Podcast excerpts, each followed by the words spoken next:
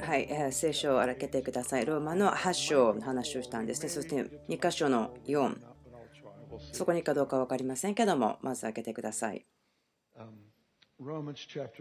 ローマの8章になりますけれども、先週私が始めた話を少し続けたいんですけれども、その、ま、繰り返して私が話してますけども、人々が心を満たすもの、それは彼らの態度、私たちの態度、影響するだけでなくて、また私たちの期待に対しても影響を与えて、そしてそれ私たちのその神学、神についての学び、考え方に対して大きな影響を与えていきます。私が何回もまあ使っているその説明の仕方ですね、そのベテスタの池で起こった出来事、イエスがその池にやってきて、そして足が不自由だった男を癒しました。そして聖書はその男が癒されたことを喜んでいます。でも今、今日それが起こったならば、テレビ、また新聞とか雑誌の人たちはこうするでしょう。そのプールにいて癒されなかった人にインタビューをきっとするでしょう。それを神学者の人たちが同じようなことをしてるんですね。クリスチャンのマガジンの雑誌とかいろんなことをこうだと思うんですね。ですから、いつも病気の人を癒すことが神の御心ではないというふうになってしまうかもしれません。起こらなかった出来事に対して神学を立て上げるということは良くないと思うんですけども、例えば私たちその自然災害見ますね。で、教会がこのような結論を出してしまいます。これらのことは神の御心であったと。主が御言葉の中で表しているのは、神の御心は何かということですね。先週の話もしました。また、多分今週また何回も話をすると思うんですけども、神の心を表すということに対して覚えておくことがあります。それは神の約束というのは、その心を表すということ。起こっていること、私たちが経験していること、それは罪による影響、この世の罪にある影響、そしてそこにあるカオスということですね。それは神の御心ではないんですね。例えば人々が全部一生懸命頑張って神様の影響をこの社会の中から追い出そうとしてでもそのところで何も神がしなかったからといってそこに文句をつけるというのは間違ってると思うんですね。その神様の介入というのは私たちが神と共に働くとき、そのコライバーするときに起こってくるものです。ですから、ここに2つですね、御言葉語られているところがあります。1つ目、神の御心というのは、天にあるように地でもあるように。天にカオスがなければ地でもないということですね。あるべきでないということ。それが神の心、神の願い。それは目的です。またそして反対側にはこう書いてありますね。反対の手ではなくて反対の方法というか道がありますけども見てること。それは神は誰も滅びることを望んでいないということ、すべてのものが悔い改めに至るということ。でも今分かりますね。人は滅びています。でもそれは神の望みだからではなく、罪が世に入り、そしてな私たちのある人たちはイエスを受け入れ、ある人たちはそうではない。ですから、その滅びるということは続いていますけども、それは御心ではないですね。私たちの期待、私たちの理解、神の心に対するもの、それはイエスが癒した一人の人にから見えるべきですね。例えばイエスは嵐を叱りました。もし神がイエスに嵐を送ったならば、神が送ったものをイエスが止めてしまうと。その悪魔の投げたその嵐にイエスは直面対面しました。例えば、父なる神が病気を送り、そして悪魔がその後ろにいて、イエスが直面するために、そしてやっつけるためにその病気を起こったそうではない。イエスが現れてそこでヒーローのように解決をするために病気と一緒に働くではない。イエスが勝利するために悪しきものを神が作ったわけではない。ここに地の上にカオスめちゃくちゃさというものがあるならばそれは罪の結果ですね。とてもシンプルに言うとそうなんですね。あなたが病気であるからそれは罪の結果だではなくてそれはこの世カオスまたその罪の結果というところだからですそう思いますそれを無視してしまうならば私たちが神様に対する理解を間違ってしまうでしょう神の御心は地が天であるように聖書を言ってますねその罪によって魂が死んでしまう。神様が欲しいのは何でしょうか？滅びてほしくないですね。何が起こってるんですか？人々は滅んでいますけれども。ではこの反対は何でしょうか？それは私とあなたが何をするかということにとてもかかっています。神の御心の結果。というのは私たちがその無関心でいるということによってすごくこの地で行われるか行われないかが変わってしまうということ。例えばこの災害とか自然災害ということに対して神は誰に権威を与えていますか？誰にその御心を表していますか？神の御心に対する障害に対してどのように直面するか取り扱っていくかそれを誰に表していますか？宣言の力。神の心に接続しているもの。それは神の目的をこの地にもたらすためである私たちはですから時々私が考えることがあるんです。なぜ人々がイエスの警告によって心を満たすのか。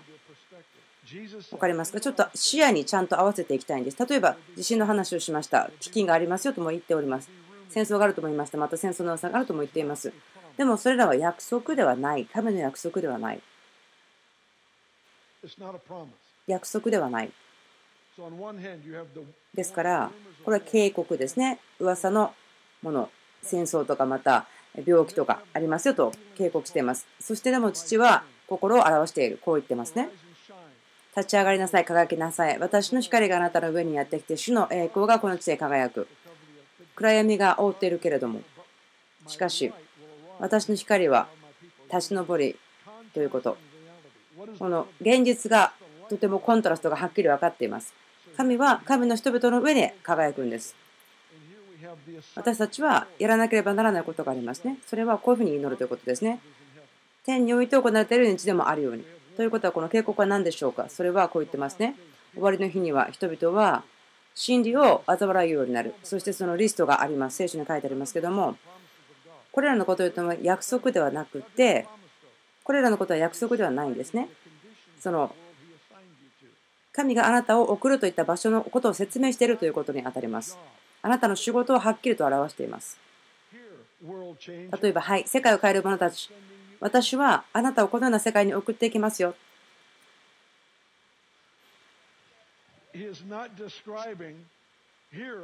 ですけど、こう言ってるんではないんですよ。神の御国、大物たち、軍隊を。あなたたちをここに送るけども、多分あなたここで生き延びられると思えないな。多分戦争とかで死んじゃうかも。頑張ってね、成功するといいな。そうではなく、その状況を語っています。この世界を変える者たちを送る状況、世界のことを説明しています。ですから私たちもし危機に対して見るような事柄に対して私たちが神学を作ってしまうならばということです。それを違った手話を持つということになってしまいます。ですから終わりの日には大変な時がやってきますとこれらの状況があります。この世界を変えている軍隊はこのような状況の中に送られていくということです。でも私が思うのは、例えば地震とか飢饉、そういったことで人々が心を満たすのはなぜかと。でもこうも言ってます。神の良さのゆえに、終わりの日には人々は神を恐れるとも書いてあります。一つは問題、一つは答えですよね。問題に焦点を大きく当ててしまうならば、それは焦ってしまったり、また神の民であっても焦りが見さされてしまう。そういうことです。私、こういうことをずっと聞いてきました、教会の中で。その預言者とか預言の先生たち、人々がこういうことを言ってきました。でもそれ自分にとっては不思議だったんです。ですから人々を見ていました。まあ、難しいこともありました。大変なことがあると、あ、これは終わりの日だからね、そうイエス様帰ってくるからしょうがないんで、母感謝しますと。まあ、神様が、イエス様が再臨されることにはワクワクしましょう。でも、でもそこで人々が何もしていないということにワクワクしたくないんです。ですからイエスはただ雲を見て、神の栄光を見て、あこれらすごい悲惨なことが起こってるけど何もしないでいて、ただイエス様帰ってきて私たちを助け出してレスキューしてくださいという人たちのところには帰ってこないでしょう。もう教会がしっかりと強ければ助け出してということは小さくなってくると思います。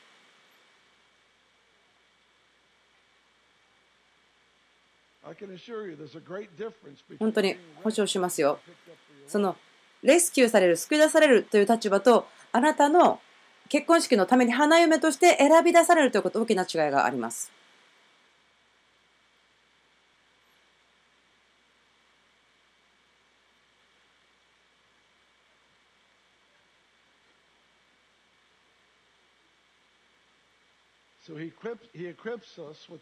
ですから神は私たちはその啓示とか神の心ということによって私たちを整えそして何が起こるかということを教えた時にもその祈ることによってその障害を乗り越えることができるようにその方に助けてくれます。神様の御心というのはこの海のように栄光が地を満たすことそれは約束です。そして答えですから。私たちが受けた警告そこには答えがちゃんとあるんです。こういうならば人々が神を恐れないものがなっていく。でもそれは見心ですか？人々が神との関係を無視してしまうこと反抗的であることそしてまた家族が壊れていくとそれを神の御心だと思えないんですね。なぜならば神はあなたにそれをどうやって解決するかというその教えをすでに与えています。警告を与えるということはそれはどのようにして打ち勝っていくかというそのインストラクション、教えもくれているということです。もし私が自分を神がしていないということで満たしていくならば、養っていくならば、例えば聖書の中でもこうであること。それは何か自分の心が簡単に傷つけられてしまう。そしてまた不信仰がいっぱいになってしまうということ。不信仰というのは神に対して戦いを挑んでいるその悪霊の領域とタッグチームをするということですから神を喜ばせたいという心の中には不信仰は入ってはこれないんですね。自分自身を神がやっていることまたその神がしてくれたことに対して満たすならばそれは私の心に感謝喜びそして祝いということができてきますそしてそれは自分が前に進むことができるその助けを与えることができます。次のレベルに上がる助けができます。でも自分の心を教会が今正しくやっていないことで満たすならば私は苦い説教者になってしまうでしょう。ある人たちは私を、まリバイバルプリーチャーと呼びますけれども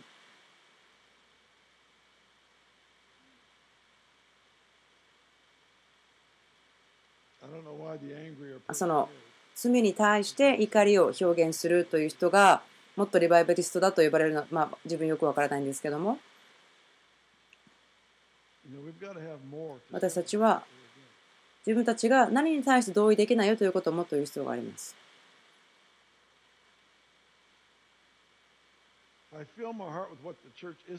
教会がやっていないということに対して言葉、心を満たしてしまうならば例えば祈りが足りないとかいろんなことを思います。わかると思うんですね。そういう状況に立ったこともあります。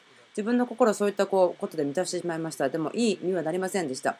私、私のうちには別に良いものがないとやってみたんですね。トライしたんですけど、それは美味しくなかったので、もう投げてしまいました、その実は。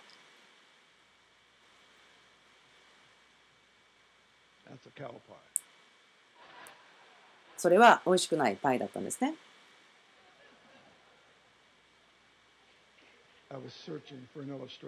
その説明しようと思ったんですけども、啓示の霊が私の上に降りてきたので、このような話になりましたけども、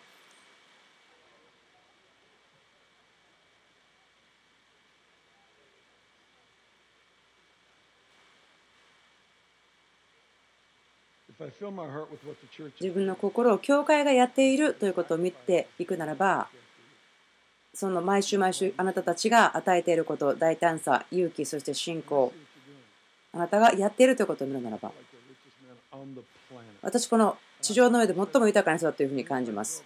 何回も言ってますけれども私が一人だけでいるという時にも神様を知っています。私が生きてるその現実リアリティを知っています。そして本当に世界で一番幸せだと思うんですね。その神を愛する人たちの中で生きていること。本当に多くの犠牲を払っている神があなたの人生の中で栄光を捉えるためにたくさん犠牲を払っている人と共にいるということ。教会がやっている、その正しくやっているということを心で満たすということ、それは励まされます。励まされるだけではなくて、神様の喜びと神様の御心を経験しているというところに他の方をも励ます、導くことができます。何かその Facebook のページのとこで見たんですけどもなんか川が水が増えてきたというんですねなんか川の水が増えてきたというである人誰かが応答したんですけども他の方もこう言ったんです。でも誰かが地獄に行くんですと。そのなんかある人たちはその Facebook で書いたこと川の水が増えてきたよということでなんかこうリバイバルとかそういうことを考えたみたいなんですね。わかりますか？あなたの思いが起こっていないということを見たときにそれで満たされるとすごい簡単に嫌な気分になってしまったりがっかりしてしまったりして全然違う結論を導き出してしまう。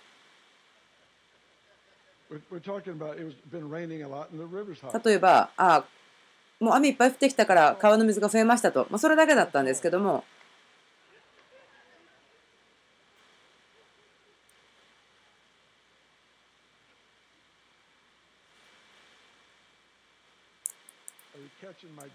私が言っていること分かりますか？自分自身を間違ったニュースで満たすということ。それは心の中にこうぽっかりと信仰を作ってしまうだけではなくてこの地で神様がしていることの敵になってしまうような神学を作ってしまうことになる。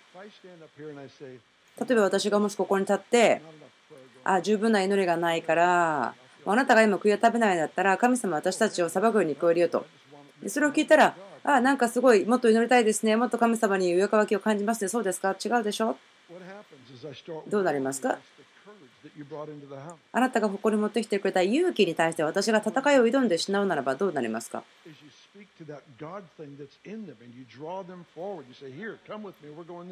もう私たちの中にあなたが持ってきてくれた勇気そこに語ることができると思うんですね。もうすでに人々は心の中にもっとやってきているんですね。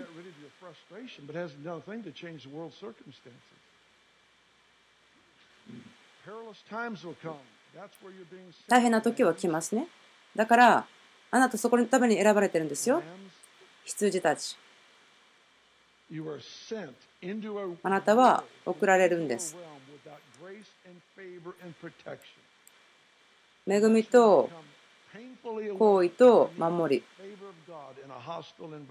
このとても大変な状況の中で本当に私たちが本当に恵みとか助け神の行為それがなければそれを本当に求めるという気持ちがなければこの状況の中において神が私たちにしなさいと言ってくれたことをすることはすごく難しいです。それはこの世を天国のように見えるように変えることです。ローマ書の8。19節被造物も誠実な思いで神の子供たちの現れを待ち望んでいます。ここで止まりましょうか。ここの聖書箇所は、まあえー、とてもこう間違って使われたんですね。そして、教会にこの聖書箇所もうちょっと多くの、え間違いをもたらしてしまいました。なんか一世代前ですけども、結果として、ですから、ある状況というもの、なんかこう、教会で作ってしまいました。それは神様がしているということに対して進んでいかない。それは間違うことの恐れということですね。もうこの subject、この話をもう一度聞くのも嫌というところもあります。でも、それは神はですね、私たちが議論をすること、討論をするようなことに対してナーバスにならないんです。心配しないんです。そのことに対して神はある時わざわざそれをするんですね。私たちがそれをつかめるかどうか。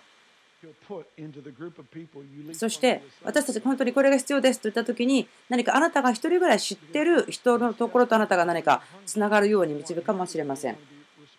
それは神を上かいているかまたは人から尊敬されたいかその選択ということにもなりましょう。励まされてください、ビルさん。ビルさん、励まされてください。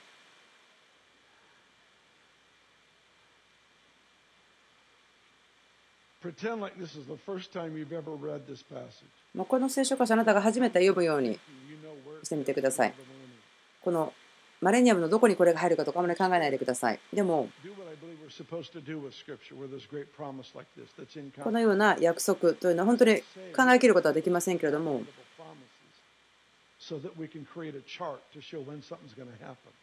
私たちが全部頭で理解してそのチャートとかを作って分かるためではなくて私たちが想像できる以上の約束をくれて私たちが欲分けを持ちそしてまた今日私たちができることを教えてくれます。それは私たちに想像できないこと測りきれないこと。でもそのことによって私たちが求めるものになるからです。その神様が話しているその最初の者たち一番最初の中試験そのようなものになるからです。正直な期待。切実な思い。例えば植物とか土とか動物とか期待してるんです。切実な思いで待っているんです。それは？切実な思いで神の子供たちの現れを待ち望んでいますと。神の娘たち息子たちはここにいますか？被造物は。誠実な思いであなたがその覆いが取れることを待っています。そこには理由があります。20節。それは被造物が虚無に服したのが自分のうちではなく。それはアダムが罪を犯した時に罪が解き放たれました。そして罪の影響がそのこの地上全体に解き放たれてしまいました。一人の人を通して罪が世に入ってきた。その被造物は被造物が虚無に服したのが自分のしてはなく不熟された方によるので望みがあるのです。望み21節。被造物自体も滅びの植物から解放され希望って何でしょうか？作られたものが解放されるということです。例えばこの地震とか嵐とかそんなことを聞いた時にあなた自身を思い起こさせてください。この地というのはあなたに対して叫んでいるんですよ。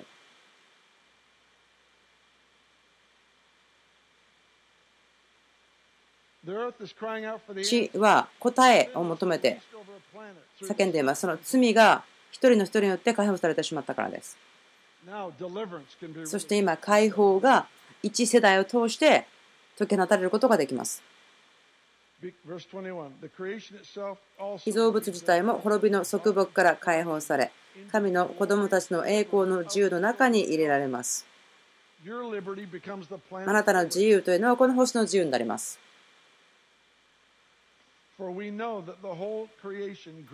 私たちは被造物全体が今に至るまで共にうめきと共に生みの苦しみをしていることを知っています。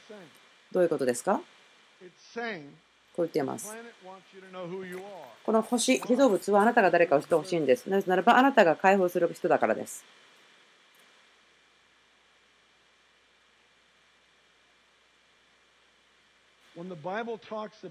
聖書がその土地を癒すことを話している時にそれは何かこう説明だけではなくて私の名で呼ばれる者たちが心をへりくだされ祈るなばと言ってるんですけども罪を許しそして癒そう土地を癒そうと言っています。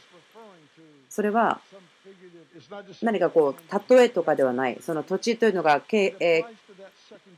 政治であるとかまた治めているものそうではなくてその自然な適切そしてまた霊的な適用することができると思うんですね。その最初に言ってるところが適切で適用できないならば次の段階ではいけないかと思います。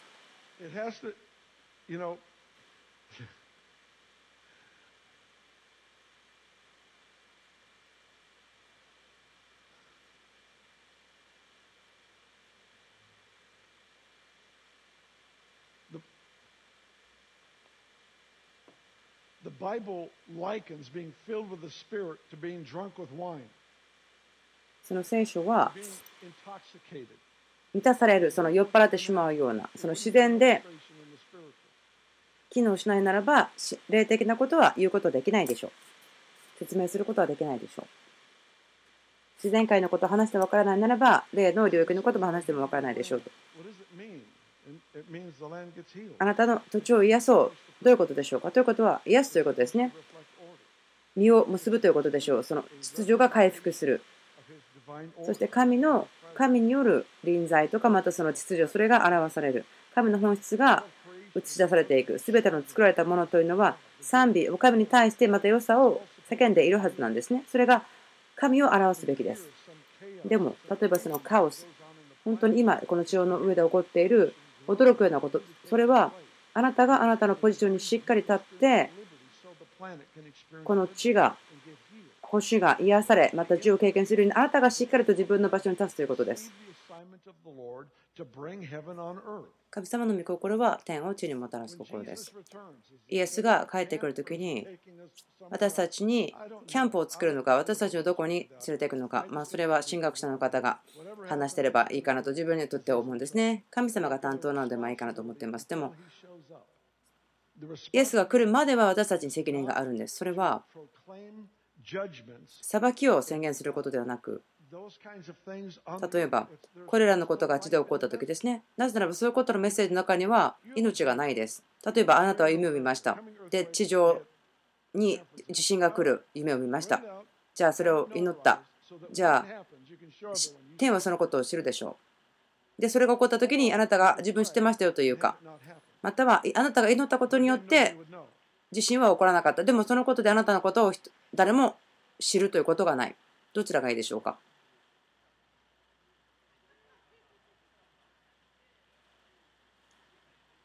本当に正直にですね、これはその熱望というか、その望みということをすごく明らかにすると思うんですね。この天で知られるだけじゃなくて、それまた地によっても知られたいということでしょうか。じゃあ、災難があることをじゃあ決めます、話します。そしたら私は知られるでしょう。じゃあ、例えば神様が何かを警告したならば、危機を送り、そして人々が祈るように神が警告を送り、それが起こらなくなるそうではないですよね。私たちは物事を考えるというその最後までちょっと考えてみなければならない。彼らが誰かという人たちを知っている人たち、その働き仕事というのはまたその説明仕事ということがあります。責任があります。それはこれらのことに対して神の完全な統治の下で起こらないようなことに対して私たちは対決する必要があります。でもそういったことに対して私たちがそれを許してしまうならばそれを認めてしまうような神学になるならば反対に対して働く力と私たち協力してしまうでしょう。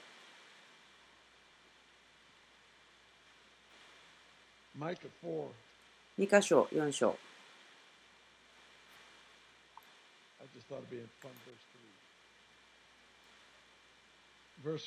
一節終わりの日に主の家の山は山々の頂に固く立ち丘々よりもそびえ立ち。国々の民はそこに流れてくる。多くの違法の民が来て言う。さあ主の山ヤコブの神の家に登ろう。主はご自分の道を私たちに教えてくださる私たちはその小道を歩もう。それはシオンから見教えが出エルサレムから主の言葉が出るからだここで私が言いたいのは、はい、そうです。終わりの日には地震もあるでしょう。でもこう言ってますね。こういったこともくれますよと神様は言っています。一つはターゲット、そして一つは答え。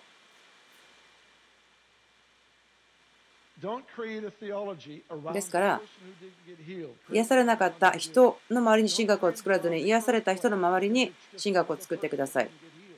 その自信ということの周りに神学を作らないで、これはまた先ほどのベテスタの話で癒されなかった人のうちの一人ということになるでしょう。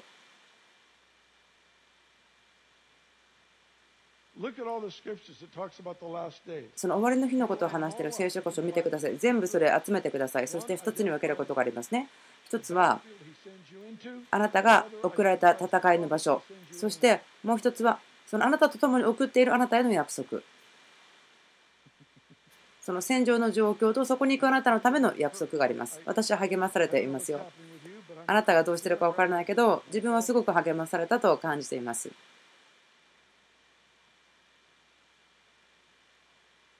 神学、それは神の心、人類への心、またその約束というところに立って作られるべきだと思います。もし私がこのビルの上に立って飛び降りて、そして足を両方折るならば、こういうことはできないですよね。ああ、私は神様の裁きを今経験したんですよと。ですよね。もちろんです。そうではありません。それが神が私を裁いているということはできないですね。それは神様が作ったシステムを私が無視したということですね。例えばある女の人が結婚してなかったけども男の人と付き合っていてそして妊娠しました。でも証してはこう言ったんですね。なぜ彼女がこんなこと、神様がこんなことを起こしたのかがわからないと。まあ、こう言いましょうか。蜂がいて、そしてお花の上に降り立ったならば、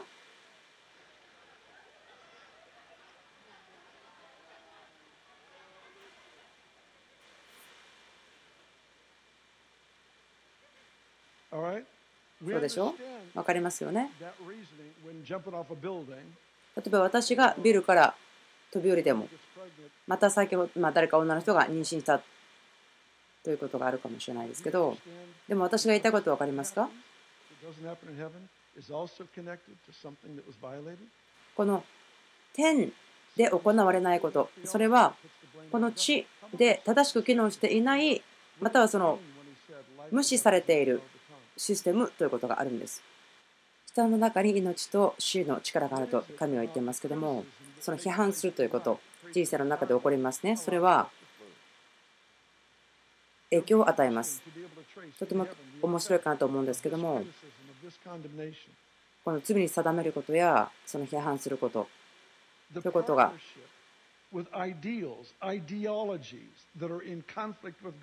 また神様の御心と違う理想ということを追い求める。それはそのクリスチャンの実践していることの中にもあるでしょう。憐れみのあるものは幸いである。なぜならば彼らは憐れみを受けるからだ。ということは誰か私の周りにいる人が間抜けなことをして私が憐れみを与えないならばそれは私が同じことを受け取るとは言ってないけども私も何か間抜けなことをすると言ってるんですね。憐れみを与えるということを自分がしないということは彼らに影響を与えているその愚かな霊が私に対して影響を与えるということなんです。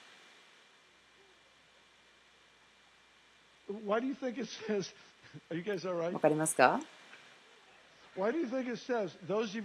例えば、その姉妹兄弟、罪に落ちてしまったものをあなたが強制するならば、優しさを持って直しなさい。そうでなければ誘惑されますよと言っている。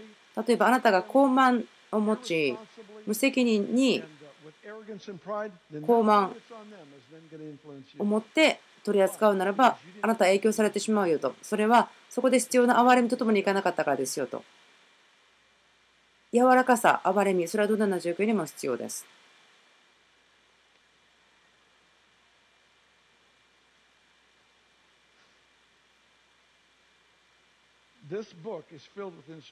この本、聖書というのは、インストラクション、私たちに与えられた仕事、やるべきことに対しての多くのインストラクションで見せています。ダニーさんが書きましたね。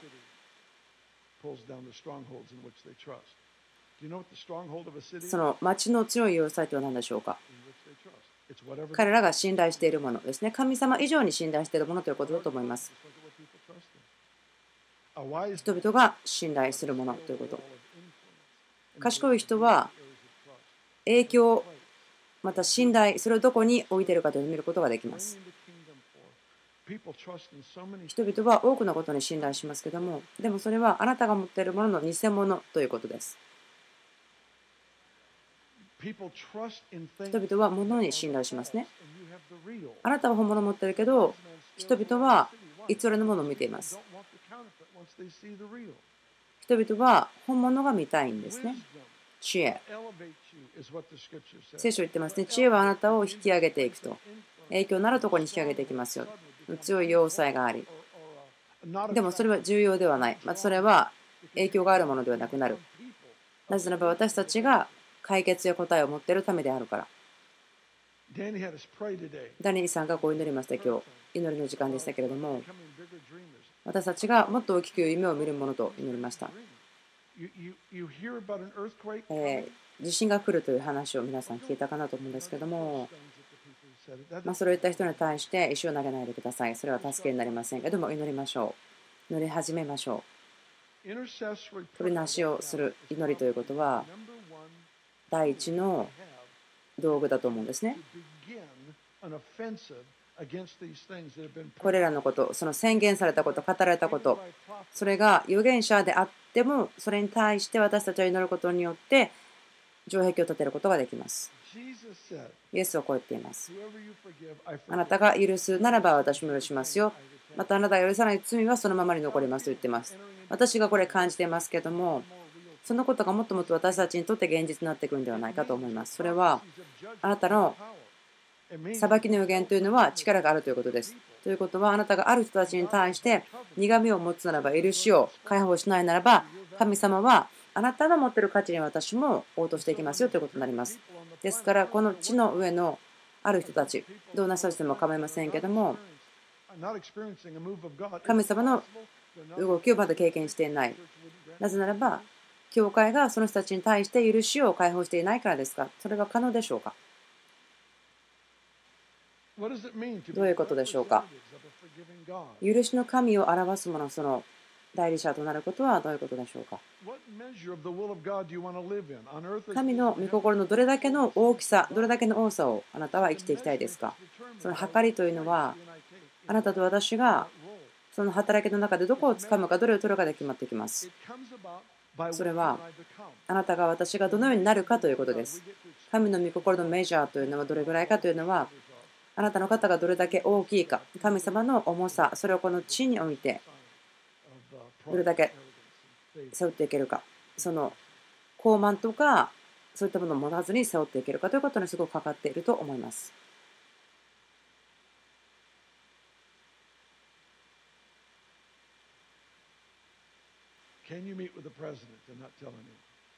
あなたはその大統領と会ったとしても、そのことを誰にも言わないということできると思いますか？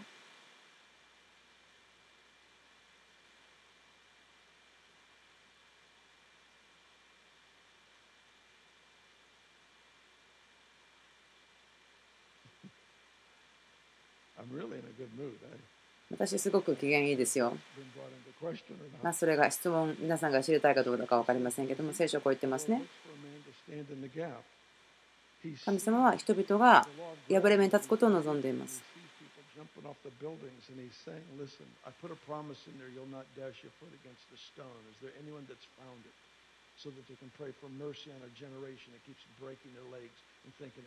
例えばその人がビルの上から飛び降りてそしてそれで骨が折れてそれが私の裁きだと言ってる人であっても私は憐れみ深いからその人たちを助けますよ癒しますよとその彼らのために祈る私たちは彼らに対して許しをしますその土地を癒しと憐れみで満たしてください今日本のある男性の方がいらっしゃいますけどもその方は信者の方でそして彼とその奥様がある決算をしたと聞いています。それは原子力発電所の問題のところでその日本の国全体が影響ではなくって本当に悲惨な影響でなくても国々にも大きな影響があるかもしれない状況の中にあってその信者の方たちがあるグループを作りその高い影響で放射能を受ける可能性があるところにも行っているということを聞きました。この国のために、この国の人々のためにそれをしようということを決めたということを聞きました。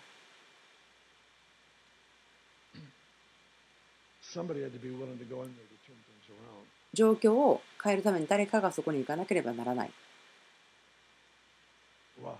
なぜですか？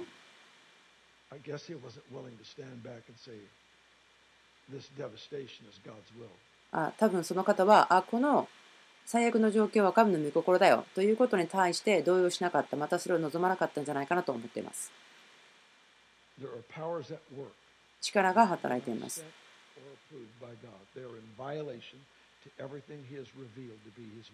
神の御心として行われることに対して反対して働いている力があります。神様が私たちにくれる警告を神の御心の定義として使うことを本当にやめなければなりません。でもそれは私たちが送られていくその戦場の状況であるとして言うべきだと思います。そして神の御心は人類の贖いです。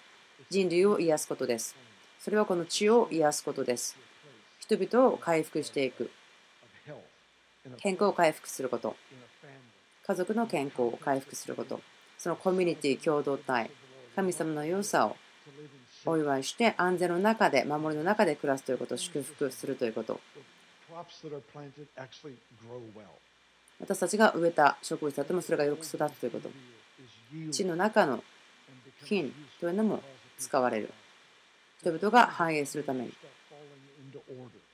神様が作った秩序に戻っていく。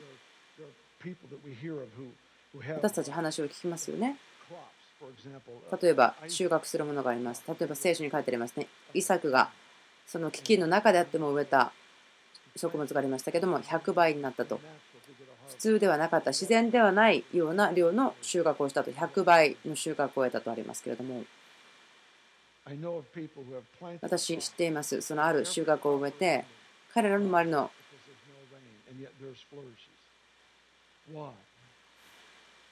彼らのところには成長したんですけど周りには水がなかったと。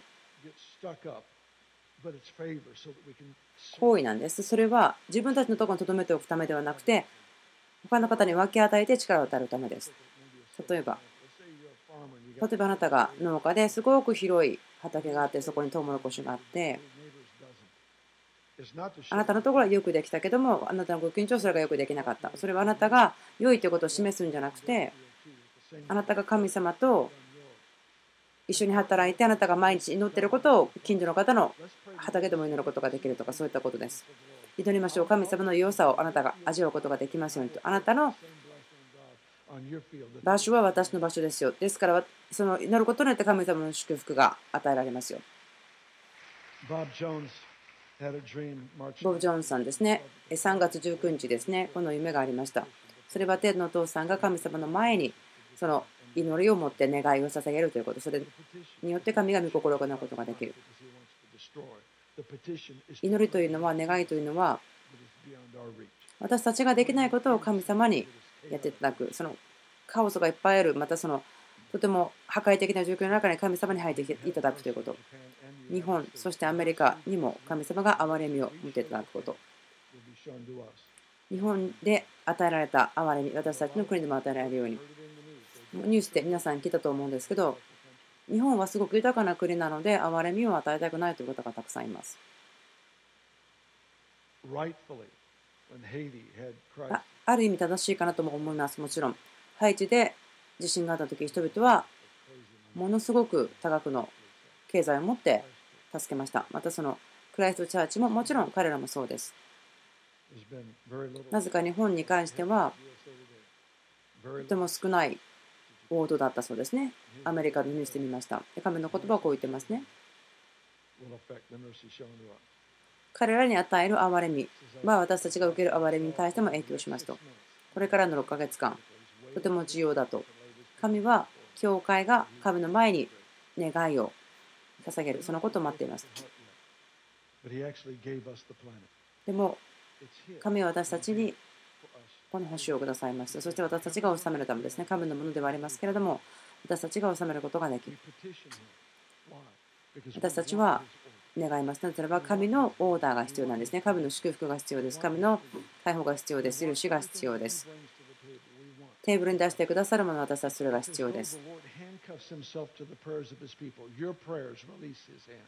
それはあなたの祈りが神の手をリリースするということです。神はしたいことすべてすることができます。その神ですから、でも契約をくださったときに、あなたの祈りが私をリリースしますよと言ったんです。ですから私たちはそのように見たいんですね、見ていきたいんです。神様の手、それがその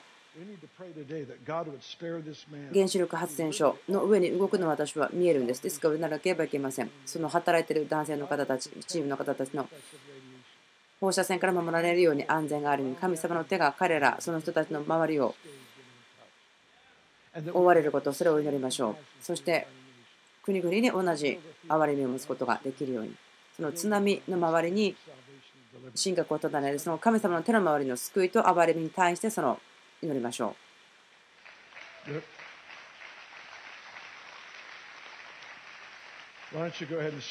はい、どうぞ今立ち上がってください。今一緒に祈りましょう。私たちは続けて祈りましょう。神様の前に願いを捧げましょう。天のお父さんだけがその答えを持ってる本当にこう危険な時ですから皆さん祈りましょう今このように祈りますもちろん祈ってほしいんですけども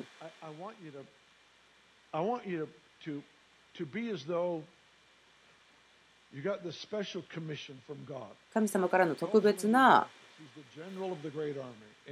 飯があります。あなたの仕事というのは、それは大変な状況、カオス、そして地震とか危険、そこは戦い、いろんなことがありますけども、でも私の平和をその世界にもたらしてくださいとあなたに頼んでいますね。あなたが願うならば私そこに現れ、物事が起こるように私は祈ることであなたが働くことができる。このような時のために神に選ばれ、神によって使わされた。神の民は変えることができる。世の状況。地を変えることができる。神は地を癒したい。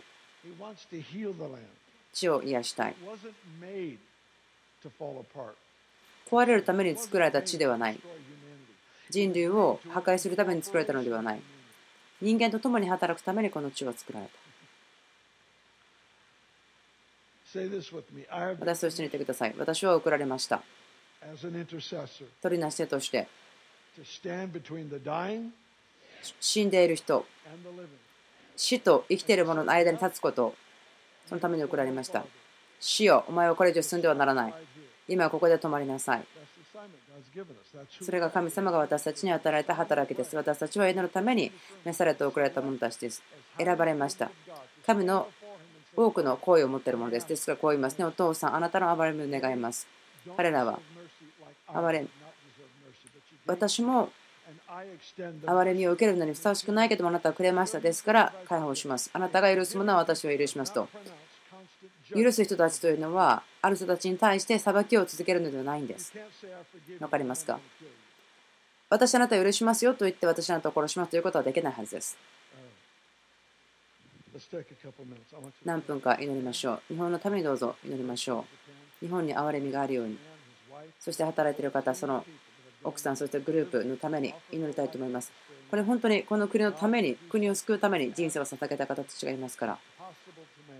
人には全然無理なことですけども、ということで、祈りましょう。声を上げてください。どうぞ祈りましょう。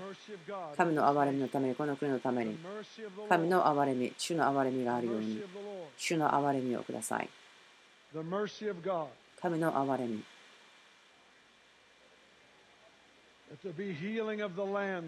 主をその国を癒してください。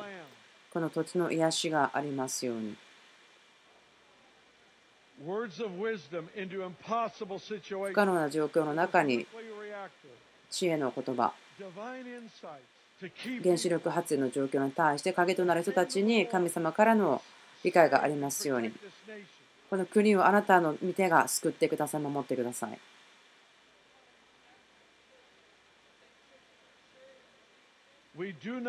私たちは日本の罪を彼らに対して出すことはしません。主の前に彼らを日本の人たちを告発することはしません。しかし私たちは立ち、取りなし手と立ち、もう一度憐れみを見せてくださいと。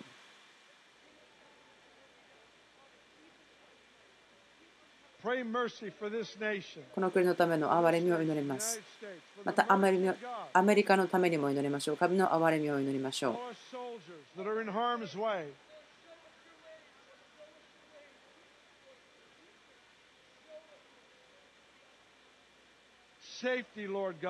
その安全を祈ります。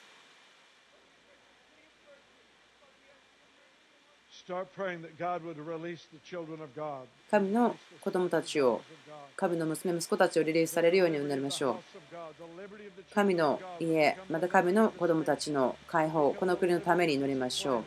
この星のために祈りましょう。